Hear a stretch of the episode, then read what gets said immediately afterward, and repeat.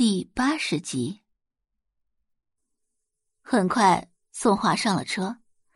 王登峰透过后视镜瞄了一眼，这一看，他有些微愣。他怎么感觉这个女孩好像在哪儿见过？愣着干什么？就在此时，空气中突然响起一道低沉的声音。王登峰瞬间反应过来。玉婷之轻咳一声，开车。哦，哦，好。王登峰立即发动引擎。车厢内很安静。宋画坐在玉婷之身旁，倒也不觉得尴尬，偶尔看看窗外。自他坐进车内后，玉婷之的鼻尖就萦绕着一股若有若无的清香，似竹若兰。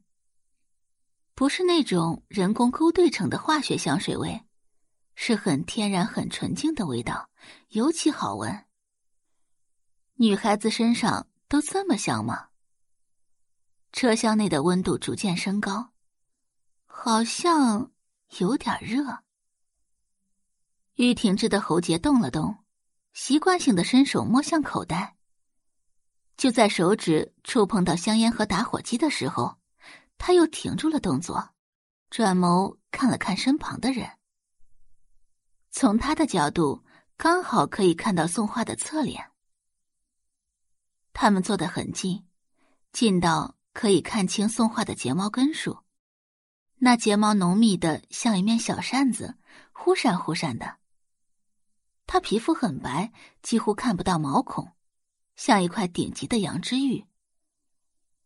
向来雷厉风行、做事不问他人感受的闲庭先生，第一次有了顾虑。最终，他还是没有摸出口袋里的烟。十五分钟后，车子停在宋家门口，宋画推门下车：“玉先生，我先回去了，你们路上注意安全。”嗯。目送宋画走进宋家大门。玉婷之才缓缓开口：“咱们也回吧。”可车子刚刚启动，玉婷之就道：“停！”就这一个字，汪登峰却迅速停车。“怎么了，三哥？”玉婷之弯腰捡起掉在车内的水晶发卡，“等我一下。”说完，他便推门下车。周磊站在阳台上，看到一道身影正往这边走来。虽然夜色很深，但依旧掩藏不住男人那不凡的气息。行走间散发着势不可挡的霸者气势。这是谁？他们家什么时候认识了这样的大人物？就在此时，周磊突然看清男人的脸，眼底迅速被一层嫌恶之色取代。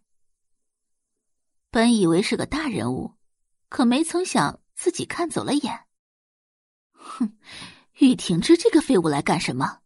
肯定是来找宝仪的，真是太不要脸了。